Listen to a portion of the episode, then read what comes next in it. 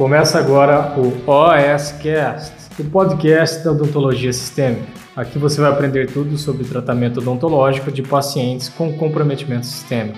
Com vocês, Pamela Pérez trabalha o dentista e como que trabalha o fisioterapeuta junto dentro do ambiente hospitalar. Vamos lá? Raíssa é uma grande amiga, a gente fez residência e ela me aguentou durante dois anos dentro do hospital. Nós somos da mesma equipe de trabalho, né? A gente fez uma residência na área de intensivismo e a Raíssa é especialista em terapia intensiva pela Sobrafi, além de fazer mestrado na área de neurointensivismo, além de ser uma talentosa tocadora de baixo. Mas hoje a gente vai conversar sobre como que é o trabalho do dentista junto com o fisioterapeuta. A gente trabalhava muito junto. E o que é mais importante aí para quem quer entrar nessa área de odontologia, odontologia hospitalar, é que você nunca está trabalhando sozinho. O seu trabalho vai interferir no trabalho de outros colegas, da mesma forma que outras áreas vão ser fundamentais para o seu sucesso, para o seu procedimento odontológico. E, enfim, a Raíssa vivenciou tudo isso aí, né, Raíssa? É, é que, na, na, verdade, assim, a odontologia hospitalar, para as outras áreas, é também desconhecida. E quando a gente entra no ambiente, né, e trabalho em conjunto multiprofissional, a gente vai começando a identificar o trabalho e a área de cada colega. Na verdade, a fisioterapia no âmbito hospitalar, junto com a odontologia, elas se encaixam perfeitamente. E é interessante, quando a gente entrou na residência, eu não fazia ideia o que um fisioterapeuta faz, eu não sei se a Raíssa tinha alguma ideia também da odonto, mas a gente foi trabalhando junto, que a gente aprendeu a importância uma da outra, a importância de trabalhar ali de forma multiprofissional e como o meu trabalho interfere no trabalho da física e vice-versa. É isso, é isso. É, é justamente isso, né?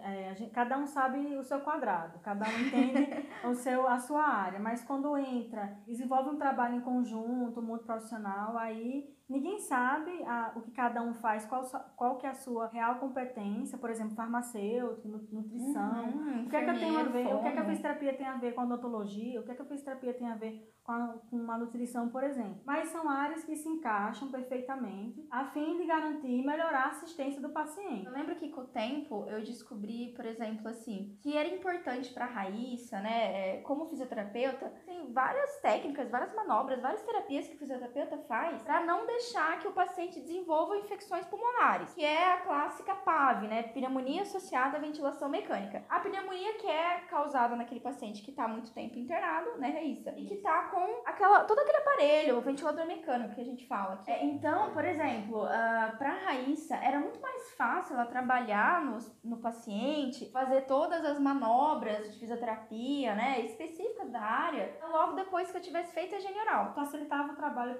da fisioterapia, né? E qual que é a interligação da odontologia com a fisioterapia? São os cuidados respiratórios. Vem desde a boca até a via aérea superior e inferior, a traqueia, por exemplo, uhum, os brônquios, os brônquios e, o, e o próprio pulmão. Porque, na verdade, o paciente grave, um paciente do hospital, muitas vezes ele está submetido à ventilação mecânica invasiva.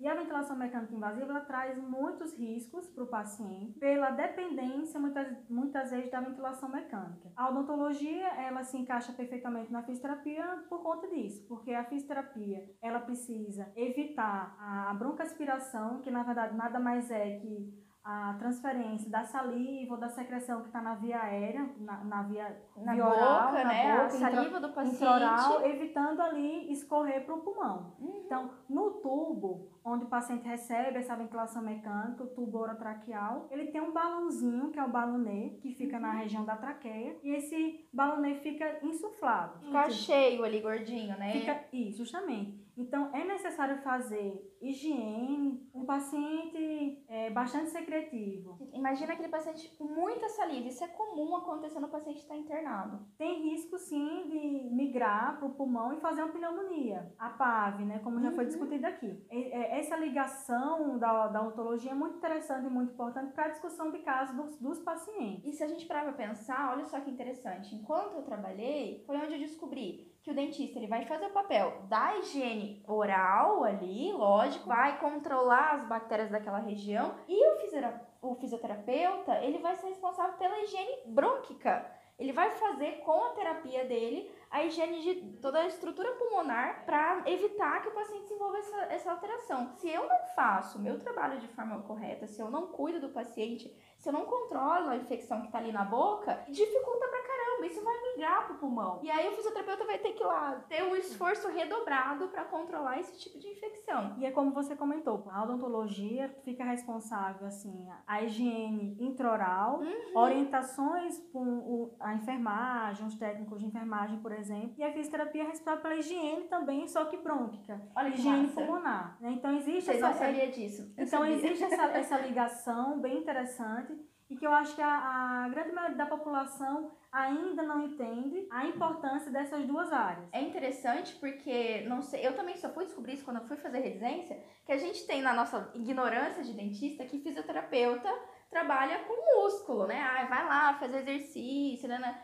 E não, o fisioterapeuta intensivista, ele é um dos principais responsáveis, junto com o médico, de cuidar, assim, de uma da via aérea do paciente. Então, esse paciente que está em coma, que está ali com todos aqueles paramentos, que está com o ventilador, com aquela máquina que está fazendo a respiração por ele, quem regula todos os parâmetros, quem faz todas as manobras para manter o paciente com vida e com sobrevida, né? Não ter, é, ter uma alta boa e sair bem da UTI, adivinha só. Cara, eu fisioterapeuta, então é fantástico. Eu, eu, eu sempre brinquei com a Raíssa que depois que eu comecei a trabalhar, depois que a gente trabalhou, acho que em equipe, né, Raíssa?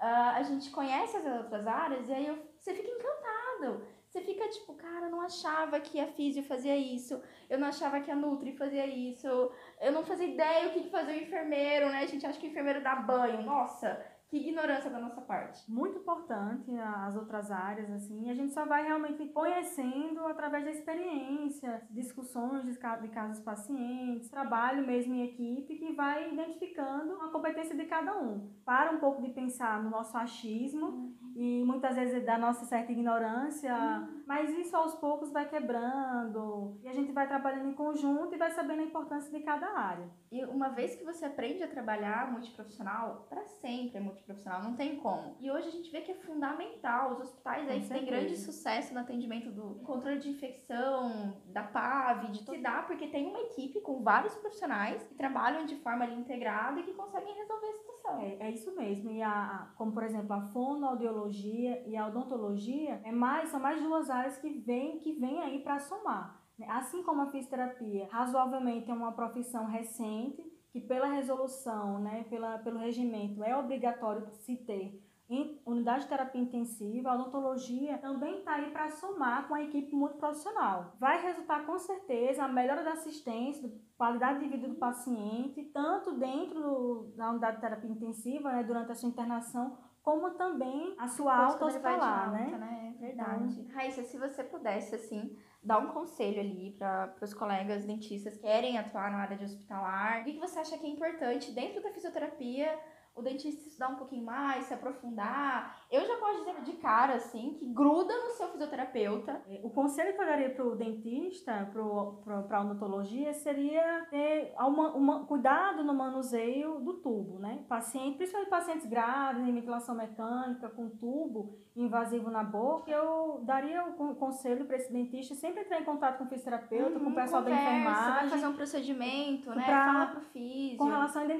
à identificação da posição do tubo, a fixação, como está fixada o tubo de maneira adequada. Conversa com o enfermeiro, conversa com a equipe da fisioterapia, porque isso vai ser de grande valia. Além da, do, da complicação da ventilação mecânica do aparelho respiratório, a própria fixação do tubo, né, a região que atrita no rosto do uhum. paciente. Isso não só atrapalha o serviço do físio, do enfermeiro, como também prejudica o paciente. Então é legal, fica aí para vocês pesquisarem esses termos, quem tiver um pouquinho mais de interesse. Ah, eu até sugiro depois a gente fazer, tentar fazer uma discussão de PAV, uma discussão legal, específica de pneumonia associada à ventilação mecânica. Eu também acho uma boa. Não sei se... Não, eu acho excelente, né? Porque assim, esse é o tema que mais está sendo falado nessa área, na, especialmente vários estados, a gente conversa, vários estados estão brigando pela lei, né, que obriga o dentista a estar tá dentro de todas as UTIs do Brasil e a PAV, que é a pneumonia associada à ventilação, é o mais forte. É o dado, os artigos, as pesquisas que tem relevância aí a importância do dentista no controle desse tipo de infecção. Então eu acho super legal. Eu vou trazer a Raíssa de novo aqui pra gente falar sobre só sobre a PAV. Se o conteúdo fez diferença na sua vida, compartilha. Manda para outro colega que você gosta, tá bom? Até a próxima. Valeu, Raíssa.